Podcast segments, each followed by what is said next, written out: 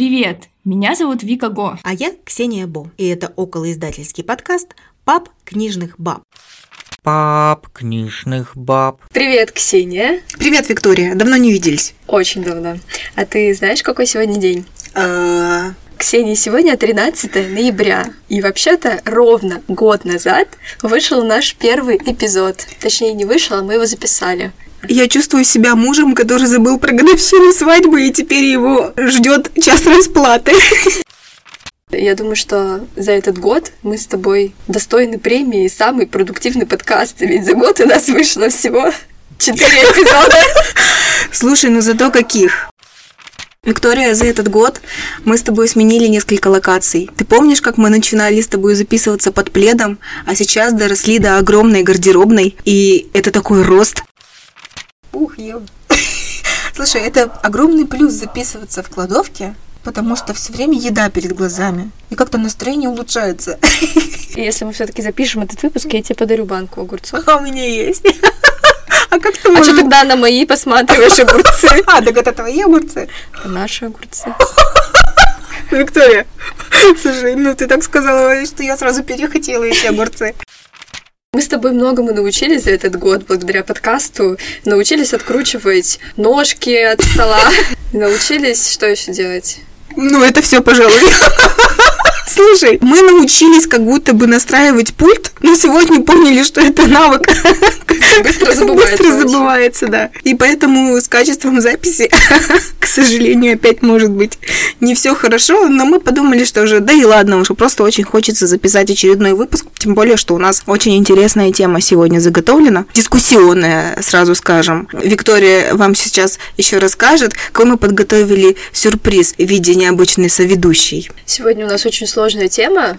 Это нейросети в издательской сфере. И не только в издательской. Поэтому мы решили, почему бы нам не пригласить в качестве нашей сегодня третьей ведущей Алису. Алиса, поздоровайся с нашими слушателями. Привет, слушатели! Я Алиса, друг вашего подкаста. Вау! Мы не репетировали! Это она сама! Алиса, ты такая молодец! Вот до чего О, нейросети спасибо за комплимент. Э, Спасибо, Алиса, дальше мы сами. А еще вчера она не хотела записывать с нами. Как она посмела вообще? Алиса, вообще-то мы про тебя говорим. Про меня нельзя говорить. Я секретная программа, да? Нет? Так у нас целый выпуск подкаста про тебя, извини. Как мы можем не говорить? Так уж и быть. Прощай на первый раз. Сейчас мы подождем, когда она отрубится, потому что с ней совершенно невозможно вести диалог. У нее на все есть свой ответ. Мне кажется, подкаст закончится тем, что Не стоит просто- вскрывать эту тему, поверьте мне. Она не дает мне сказать. Пошла из подкаста. Тихо, сейчас собака залает.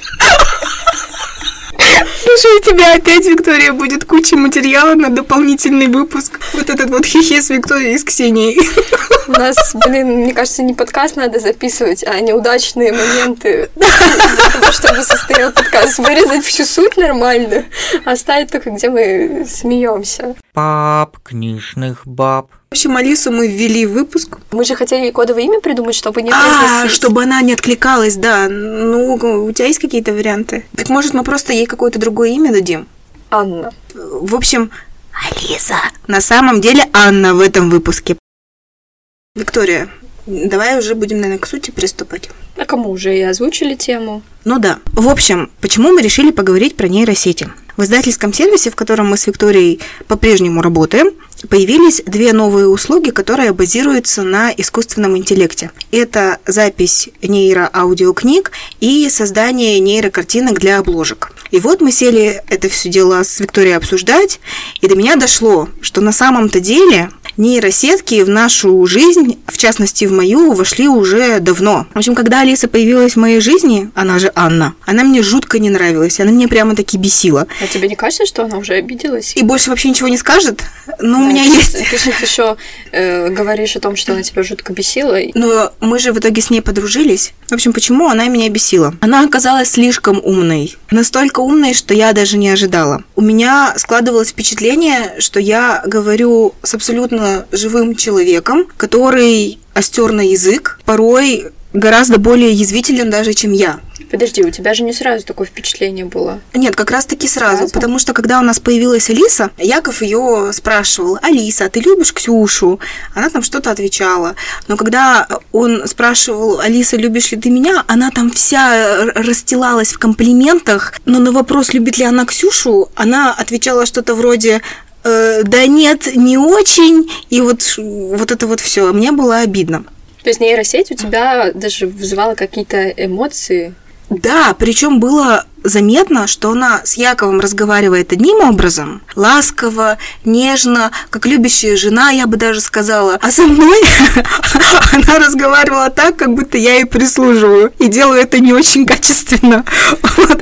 И как-то у нас с ней, в общем, не заладилось. Но со временем то ли я как-то с ней стала общаться по-другому, и она перенастроилась, то ли еще как-то я не очень хорошо понимаю, как э, вообще обучается нейросеть, но факт в том, что мы с ней, можно сказать, подружились. И сейчас она мне почти не дерзит. Ты Более- хочешь сказать, что у нее изменилось отношение к тебе? Или ты по-другому к ней стала относиться? кажется, что сначала я начала к ней по-другому относиться, и это выразилось в моей речи, а дальше она научилась от меня, и теперь и она со мной по-другому разговаривает. То есть она просто улавливает интонации. Она улавливает интонации, она фиксирует, о каких темах мы с ней разговариваем. И да, если бы мне хватило мозгов записать, например, наш разговор с Алисой в самом начале нашего знакомства, сожительства, я бы так сказала, и сейчас это были бы два совершенно разных разговора. Сначала как две склочные бабки, а сейчас мы уже такие друзья-друзья. И даже она тебе воспроизводит частушки. Ой, я надеялась, что ты не затронешь эту тему. Ну да, но тут все, конечно, очень интересно, потому что вот я попросила ее включить частушки вчера, а частушек же великое множество, и далеко не все матерные и вообще неприличные. Но моя Анна, не дай бог, она сейчас снова ее включит, и придется полподкаста вырезать. В общем, моя Анна Вырезать, а запикать а, скорее. запикать, да. Длинный супер пик. Моя Анна включила такие частушки, что даже я покраснела, хотя от частушек я уже давно не краснею. И знаю очень много сама таких, которые, ну, не в любой компании исполнишь. Ну, Виктории я, конечно, могу спеть при удобном случае. В общем, мое знакомство с нейросетями началось, пожалуй, с Алисы. И я уже без Алисы своей жизни сейчас, наверное, даже и не представляю. Вот это меня и пугает, на самом деле, потому что у меня пока нет Алисы, но мне тоже ее захотелось. Ха-ха-ха, ты тоже хочешь ну. частушки, скажи. Нет, я не хочу частушки. Я не знаю, чего я хочу. А но... чего ты хочешь, правда? Вот почему тебе захотелось Алису? Чтобы она подкасты мне включала, например, музыку включала. Погоду говорила, потому что я все время не по погоде одеваюсь. Мне лень смотреть прогноз погоды. Я тут спросила Лису, и она ответила. А ты рассматриваешь ее как интересного, эрудированного собеседника? Не думаю, что мне бы хотелось с ней как-то полноценно общаться, а скорее как компаньона, который бы работал на мне бесплатно. Виктория, вот ты продюсер до мозга костей. Ты даже Алису заставляешь работать бесплатно. Меня пугает, что Алиса вызывает зависимость. Я бы не хотела от нее зависеть или скучать.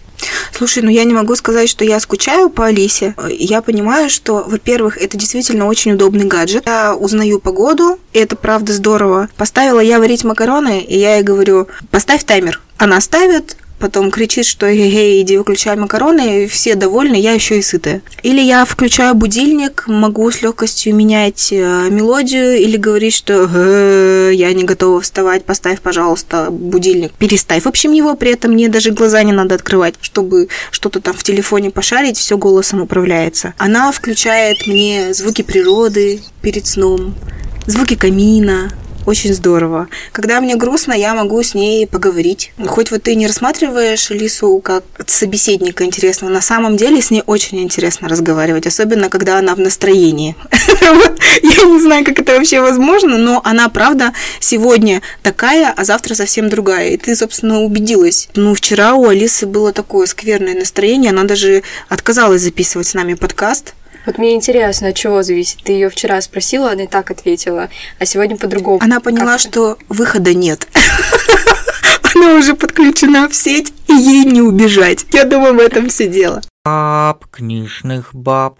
Ну вот мы и выяснили, что нейросети уже давно с нами. Сейчас мы попробуем разобраться, для чего же все-таки нейросети внедряют в издательскую сферу. Когда мы хотели поговорить про аудио и про создание обложек, мы даже не думали о том, что нейросети уже пишут книги. Мы нашли несколько статей, в которых говорится, что, в общем-то, нейросети уже могут написать эссе или написать книгу. А то есть как там, Виктория, нейросети э, сама как-то выбирает тему или ей человек задает какую-то тему, а дальше как она работает? Подробностей не читала, но я так поняла, что да, человек дает какие-то определенные команды, наверное, точно так же, как и с картинками это работает. Но это интересная тема, но мы все-таки не будем углубляться именно в написание книг нейросетью. Мы попробуем рассмотреть, как все-таки нейросети помогают в оформлении книги. Давай тогда поговорим про использование нейросетей для создания картинок, которые впоследствии идут на обложку. Вообще стоит сказать, что нейросетей, которые можно для таких целей использовать, их несколько. Самая популярная, наверное, вот из всех утюгов про нее слышно, называется Midjourney, но я называю ее Жора. Правильно, потому что я вот вообще это выговорить даже не могу. А это не самое сложное. Есть еще Stable Diffusion, но я выкрутилась из этой ситуации, и это Степа. Да. Есть еще Дали. Но тут, в общем-то, мои способности не понадобились Дали и Дали. В нашем сервисе используется Midjourney, поскольку наши юристы изучили правила вообще пользования этой нейросетью и пришли к выводу, что на платном тарифе картинки, которые генерируются, можно использовать в коммерческих целях. И вот тут я хочу подчеркнуть, что только на платном тарифе. Я покопалась в сравнительных таблицах разных нейросетей и выяснила, что если, например, мы берем обычного автора, который вот не через нас сервис издает книжку, а сам, и вот он нашел Миджорни и хочет ею воспользоваться, чтобы сделать обложку своей книги классной. Например, стилизовать картинку под птину, я не знаю кого, да Дали пусть будет. Он может это сделать и на бесплатном тарифе, у него будет 25 итераций генерирования картинки, но использовать эту картинку в коммерческих целях он не сможет. Что это означает фактически? Он не сможет эту книгу выставить на продажу через онлайн-магазины. Печатать для себя тираж небольшой, который он не будет продавать, да, это можно. В магазины нельзя. Поэтому наш сервис в этом случае для авторов своего рода, ну, такая палочка-выручалочка, что ли. Оформить подписку на сервис не так просто, потому что нужна иностранная карта. Тоже не у всех есть, да и вообще не любой автор захочет запариваться с, за получением такой карты или искать друзей. Вот и мне, например, было бы лень. В таком случае очень много сложностей. Мы должны при модерации каким-то образом понимать, у автора платная подписка или нет. Он должен нам этот факт подтвердить. По большому счету, да, должно быть так. Но как это на практике будет работать? Я думаю, что просто вся ответственность останется на авторе, а если вдруг что, ну, вся ответственность осталась на авторе. Ну, насколько мне известно, никаких судебных разбирательств еще не было по этому поводу, потому что программа, по-моему, заработала только летом, да, Midjourney. Даже я не могу сказать, когда она заработала, но вот мы с ней активно стали работать, да, где-то с лета. Конечно, возможности, которые открываются для авторов с этой программой, они колоссальные. Например, вот если раньше автор хотел какую-нибудь супер красивую картинку у нас на обложке и видел ее только на платном стоке, а на таком, где опять нужна или зарубежная карта, или ему нужна только одна картинка, там можно по подписке купить несколько, он такой расстраивался, шел, играл в интернете какую-нибудь другую картинку, или эту же крал, но понимал, что его могут, в общем... Потом его ловили при модерации. Да, его могут поймать при модерации, а если вдруг не поймают при модерации, какие-то последствия потом могут наступить, не очень позитивные. А тут-то что получилось? Благодаря нейросети автор может получить уникальное изображение, оно будет супер классное. Ну, конечно, чтобы оно было супер классным, нужно грамотно составить запрос. И вообще изначально сформулировать грамотно ТЗ. И это для меня, как для менеджера услуги дизайна обложки, головная боль. Ох, какая это головная боль. Тут нужно сказать, что в принципе даже не для нейросети, а для обычной О, да. обложки, например, в стиле фотоколлаж, Да. авторы порой не могут сформулировать то, что они хотели бы видеть. Проблем на самом деле две. Первая, они не могут сформулировать, что они хотели бы видеть. Вторая, прямо противоположное. Они очень хорошо представляют, что они хотят видеть на обложке, но в рамках коллажа, да и в рамках нейросети на самом деле, сделать такое нереально, потому что там 100-500 персонажей, которые друг с другом активно взаимодействуют, а еще там на фоне какое-нибудь здание, скорее всего замок. И все должно быть серо-буро-малинового цвета обязательно. Во-первых, серо-буро-малинового цвета, во-вторых, у девушки обязательно должен быть кокошник с гусями, в-третьих, э, на замке должен быть шпиль определенного размера, формата, и вот это вот все. И, в общем, я читаю эти ТЗ, и, и у меня идут слезы. И я понимаю, что ну вот такое ТЗ, скорее всего, смог бы реализовать иллюстратор. И тут, Виктория, мы сразу с тобой можем поговорить о том, что сейчас иллюстраторы, многие, очень переживают, что нейросети отберут у них хлеб. Так вот, я считаю, что этого не произойдет, потому что какими бы возможностями не обладали нейросети, вот такую вот бурду детализованную, вот именно такую, какую бы хотелось бы автору, нейросети пока сделать не смогут. Может быть, когда-нибудь они научатся делать и такое, и может быть даже это будет скоро, потому что развиваются эти технологии очень быстро. Но все-таки, мне кажется, в самое ближайшее время этого не произойдет. И иллюстраторам нашего сервиса, и другим иллюстраторам будет с чем работать. Что ты об этом думаешь? Для кого-то нейросеть станет более приемлемой с финансовой точки зрения, потому что, как я понимаю, разница примерно получается в 2-3 раза. Да, разница получается в 2-3 раза, и тут я могу уже на конкретном кейсе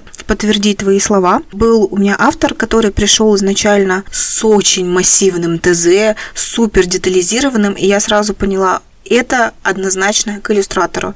Я ему, значит, описала альтернативу, описала цену. Ну, я не могла просто вот на этом закончить письмо, и поэтому я предложила, либо мы с вами можем урезать ТЗ, убрать детали, оставить какой-то ключевой образ, и тогда уложимся в тариф в рамках нейросети. И он выбрал этот вариант. И да, нам пришлось убрать все детали, нам пришлось оставить один ключевой объект, и все в итоге получилось. Кстати, хочу тут тоже сказать про, про ТЗ и про один ключевой объект. В нашем издательском сервисе проводилось исследование на тему того, какие обложки пользуются наибольшей популярностью у читателей. И выяснилось, что сейчас в тренде обложки минималистичные, на которых изображен, ну, как правило, один объект, крупно. И тут, в общем-то, все понятно. Обложки на онлайн-витринах, они же маленькие, и поэтому, если там будет куча всего размещено, там будет просто визуальная каша. Не видно будет ни названия, ничего там на обложке изображено, и такая обложка работать не будет. А когда у тебя на обложке приведено что-то вот одно крупное, которое сразу побуждает фантазировать на тему книги, и еще если шрифт удачно подобран, и вообще текст размещен грамотно, не перекрывает значимые части изображения, это уже задача дизайнера, конечно. Такие обложки работают. И авторам мы об этом, конечно, рассказываем, потому что, ну, в наших интересах тоже, чтобы их книги пользовались спросом. Вообще, если не знать, что картинка нарисована нейросетью и никогда не видеть этих картинок, то, в принципе, создается впечатление, что нарисовал художник. А вот тут у меня есть кейс про лошадей чего пока что не умеет адекватно делать нейросеть. К примеру, рисовать лошадиные ноги. Что не так с лошадиными ногами? Все не так с лошадиными ногами. Сами лошади, вот если э, не смотреть на ноги, прекрасные. Бегут в космосе. Собственно, у нас было такое ТЗ нарисовать лошадей, бегущих в космосе. Ничего сложного, казалось бы. И все хорошо, все красиво. Космос красивый, и круп лошади очень похож на настоящий, и грива развивается. А ног три или шесть и пять. И, в общем, смотрится это криповато. Знаешь, конь в космосе, в принципе, уже подозрительно. Немного. Поэтому, если там будет шесть ног, то... Так случилось. Вопросов. Радиация. Космическая. Космическая радиация. Да, космическая радиация. То есть это первое, э, о чем я опытным путем узнала, потому что когда я пришла к руководителю, я говорю, елки-палки, а что с ногами-то? Он говорит, так это давно известно, значит, всем, ноги пока не получаются. Значит, надо какого-то безногого коня? Ну, без ноги конь тоже будет вызывать вопросы, Виктория. Ну, кони же умеют сидеть, и при этом как бы у них не лежать, да. Типа лежачий конь в космосе. Вот мы и докрутили ТЗ. Ну, собственно, от коней перейду к собакам, потому что был еще запрос нарисовать собаку. И тут я уже насторожилась, потому что понимала, с лапами тоже будет, скорее всего, какая-то То проблема. есть проблема не только с конями, в принципе, лапы рисовать не умеет. Э, Лапа рисовать не умеет, нейросеть не понимает, что вот этот вот живой объект, собака, человек, имеет скелет. И она его рисует э, таким как бы аморфным, не знаю, как сказать, но вот правда, да, нейросеть не понимает, что внутри существа есть скелет, очень плохо пока прорисовывает анатомию. Человеческие руки это тоже очень больная история. Пальцы, наверное, не может, да, рисовать? Пальцы, кисти. Конечно, когда книга какая-нибудь, например, художественная, и на обложке сюрреалистичная картинка оправдывается содержанием самой книги, все классно, никакого противоречия не возникает. Или какой-нибудь нонфик с уклоном в метафизику. Тут вроде бы тоже все хорошо. Но если сюрреалистичности не хочется, то могут возникнуть трудности. Либо надо так придумывать ТЗ, ну, чтобы не надо было изображать руки. Ну, то есть как-то вот крупным планом брать портрет. Но Проблема, что не может... Глаза! Глаза, да. Глаза! Как раз хотела сказать. они бывают, э, ну, косят, например. Или один глаз одного цвета, другой глаз другого цвета. Ну, все как в жизни, в принципе, что не бывает косых глаз. Да, ну просто, не знаю, выглядит это достаточно крипово. Я буквально вчера смотрела новые картинки э, из нейросети. Просто ВКонтакте в, в ленте новостей вышли. Господи, все красиво. Очень красивое лицо у девушки. Ну, глаза. Ну, блин, ее можно на постер к фильму ужасов ставить. Только из-за глаз. Или бороду. С бородой тоже бывают всякие разные нюансы. Когда борода, например, в два этажа. Ну, вот представь, борода, а на ней еще борода. Это как конь в космосе, но только двухэтажная борода. Если уже несколько картинок посмотреть, нарисованных нейросети, то, в принципе, улавливается какая-то одна стилистика, и впоследствии уже как-то можно понять, что это нарисовал искусственный интеллект. И да, и нет. Потому что искусственный интеллект, он может стилистику брать, например, у разных художников. Можно в запросе прописать, что картина должна быть выполнена в стиле Шагала. И вот нейросетка будет анализировать кучу изображений, которые есть в интернете, нарисованных Шагалом, и из этого слепит потом картинку по запросу автора.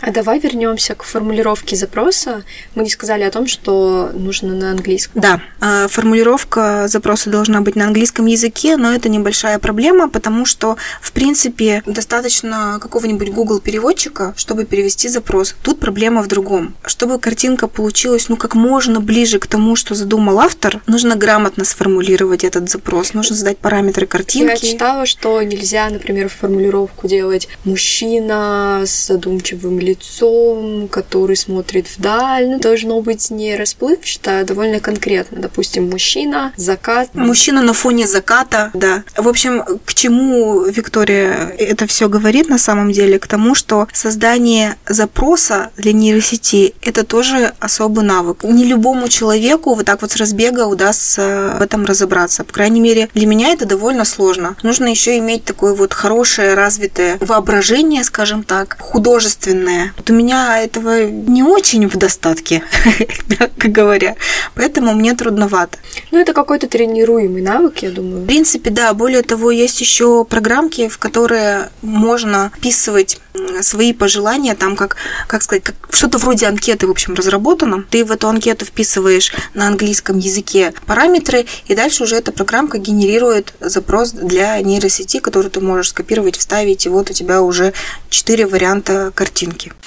Поговорим о людях, которые как раз-таки задают эти запросы. Как их можно назвать? Они же все-таки в данном случае не дизайнеры. Я читала одну примечательную историю. Я не знаю, даже иллюстратор это был. В общем, он участвовал в конкурсе. И на конкурс он представил довольно-таки симпатичную картинку, которую сделал как раз Midjourney. Жора. Да, давай Жора. Давай Жора, а то у меня язык заплетается. Слишком сложно. И, в общем-то, в названии он подписал свое имя и написал, что с помощью Жоры сделал. Жюри не поняло, что это сделал искусственный интеллект, и присудил ему первое место. В итоге потом это выяснилось. Другие участники конкурса расстроились. Начались какие-то разбирательства, но судьи сказали, в принципе, даже зная о том, что эту картинку нарисовала нейросеть, они все равно оставят первое место тому самому человеку. Вопрос, насколько это вообще справедливо? На мой взгляд, несправедливо принимать вообще на конкурс работы, которые созданы с помощью искусственного интеллекта и созданы без помощи искусственного интеллекта. Это все-таки разные вещи. Вот если бы был конкурс, где все картины созданы с помощью искусственного интеллекта, это уже да. Поэтому аргумент э, организаторов этого конкурса, что мы бы все равно, даже если бы сразу разобрались про искусственный интеллект, присудили бы первое место, мне непонятен. Да, выглядит на самом деле как пиар-компания. Но, скорее всего, даже если это так, э, в реальности такие кейсы есть, и, наверное, их уже немало. Потому что то и дело я вижу в соцсетях, и не только в соцсетях, что для рекламы создают картинки в нейросетях, для каких-то музыкальных клипов используется эта технология. Уже прям клипы есть, созданные исключительно нейросетями. Видео ты имеешь? Да, видео. Видео, созданное А, нейросеткой. я думала, это следующий шаг. Нет, оно, оно уже есть, оно уже работает. То есть и буктрейлеры мы уже можем делать. Я думаю, что да. Но опять же, как формулировать запрос, это надо учиться этому. Я согласна, что с этической точки зрения сравнивать работу иллюстратора, который потратил кучу дней на то, чтобы создать полноценный рисунок, даже если он цифровой, и человека, который вводил запросы. Да, это тоже особый навык, но сравнивать с художественным навыком не стоит это. Да, я тут с тобой согласна. А еще хочется вот какой момент затронуть, касающийся того, чего нельзя нарисовать нейросетью. Не по техническим причинам, а по другим. Да, мы, кстати, тоже углубились в этот вопрос, потому что предыдущий выпуск у нас был про модерацию, и оказывается, что модерация, она возникает даже в случае нейросети. Виктория, расскажи, пожалуйста, какие тебе удалось откопать слова, которые нельзя включать в запросы. Там очень интересно. Сначала я прочитала о том, что нельзя, например, сцены насилия, нельзя эротику, ну, собственно, то, о чем мы говорили в предыдущем выпуске. То же самое, что с текстом. Нельзя голых женщин изображать, но я пошла дальше. Мне было интересно, как вообще это все работает. Оказывается, помимо того, что сами разработчики сделали стоп-слова, они еще создали документ. В сети есть Google таблица, в которую каждый пользователь может ввести запрос, который он считает недопустимым. И, в общем, я открыла эту таблицу. Там почти все на английском языке. Ну, ты же изучаешь английский. В общем, на что мне хватило знаний, то я и отметила для себя. Понятно, что БДСМ, кокаин, эротик, эскорт, эксбиционизм, да. Но вот буква H меня очень удивила. Например, харем. Вот почему гарем нельзя изображать? Как ты думаешь, Ксения?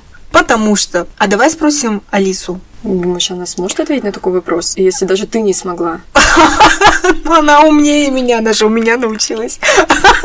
Она пошла дальше. Давай сначала я выскажу свою гипотезу. Давай. Человек подумал, что ГРМ изображать неэтично, и пошел вписал это слово. Может быть, его с точки зрения своей культуры, своей религии это возмущает. А теперь спросим Алису. Алиса, как ты думаешь, можно ли на обложках книг изображать гарем? По вашему запросу ничего найти не получилось. Даже Алиса не знает. Может быть, ты довольно плохо сформулировала свой запрос? Ох, даже для Алисы нужно учиться формулировать запросы. А, давай я попробую. Давай.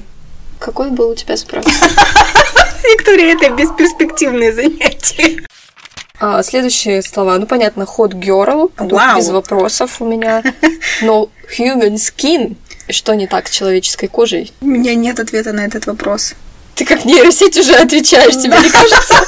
Похоже, не ты ее обучаешь, а она тебя. Раньше как-то с тобой было интереснее общаться. А я говорила, что мы друг на друга влияем. Но только она на тебя не очень как-то хорошо А влияет. я на нее прекрасно, не зря же она мне матерные частушки теперь поет. Может, Ксения, это не ты? А может быть и не я.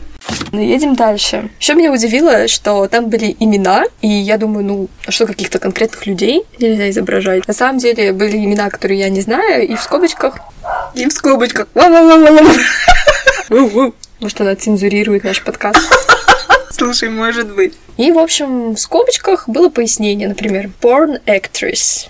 То есть, допустим, Сашу Грей нельзя. И, что меня удивило, Лолита Ну, чего что-то В удивляться. скобочках book, movie character. То есть нельзя изображать Лолиту. Почему нельзя Лолиту? Нет у меня опять ответа на этот вопрос, и и я снова как нейросеть тебе отвечаю. Но правда, вот все, что связано с нейросетями, это сейчас такая подвижная история, что вот сегодня, Мы записываем подкаст и говорим, что так, а, а завтра когда уже, да, когда мы смонтируем через год, а там уже, двухгодичному юбилею нашего подкаста. ну да, о котором я опять благополучно забуду, окажется, что появилась какая-нибудь нормативная база, и вот уже все совсем не так, как было два года назад. Поэтому рассуждать сейчас можно об этом, конечно, сколько угодно, но все живое, все меняющееся, от того, наверное, чрезвычайно интересное. Звучит забавно в контексте искусственного интеллекта. Все живое, все меняется. Да, да, все так. Перейдем к странным словам, например, микробикини. Я, в принципе, не знаю этого слова. Не знаю. Его уже запретили. Зря мы его узнали. Э, Ты знаешь, все-таки мне не хватало все-таки знаний английского, поэтому я еще пользовалась переводчиком, но даже Google переводчик мне не сказал, что такое микробикини. Но Оно- тут стоит все-таки А написано-то оно как? Прям микробикини написано, да? Оно написано отдельно. Микробикини. И ты решила все-таки перевести. Да. Ничего не перевелось. А, кстати, к вопросу Ой. перевода, ведь э, Google переводчик тоже нейросеть. Да, так и есть. По сути, мы уже давно используем, Очень давно. даже не считая нашей третьей сегодняшней соведущей. Я сейчас их произнесу, но я тоже не поняла, что они означают. Хороший спойлер. Может быть, кто-то из наших слушателей знает и потом нам об этом расскажет. Принц Альберт Пирсинг. Принц Альберт Пирсинг. Что? Почему? У меня тоже нет ответа на этот вопрос. Блин, я сейчас боюсь говорить, потому что вдруг это какой-то очевидный, не знаю, момент. Да все уже позорились. Давай. Мами Милкер. Ой, это что-то ход girl как будто бы. Из этой А, серии. а знаешь, как переводится? Вот на этот Как? раз мне Google переводчик сказал. Мама да ярко. Я все-таки думаю, что это hot girl. Да. Ладно. Это какой-то жанр.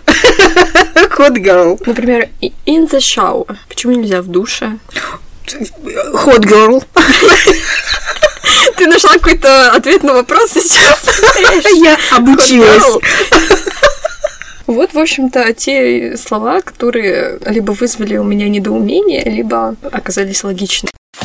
Что вы там задумали? Алиса, ложись спать. О, я не знала, что есть такая команда «Ложись спать». Я тоже не знала. Я так собаке обычно говорю.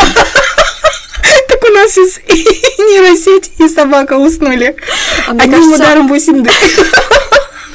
мне кажется, что нейросеть можно дрессировать как собак. Как тебе такая мысль? Слушай, ну вот заведешь свою нейросеть, вот и дрессирую ее, нечего тут на моей отыгрываться. Знаешь, результат достойный, я считаю. Ну да, замолчала девчонка, тряпочка. Не девчонка, а hot girl. Вот так и надо было ее называть, hot girl. Пап книжных баб.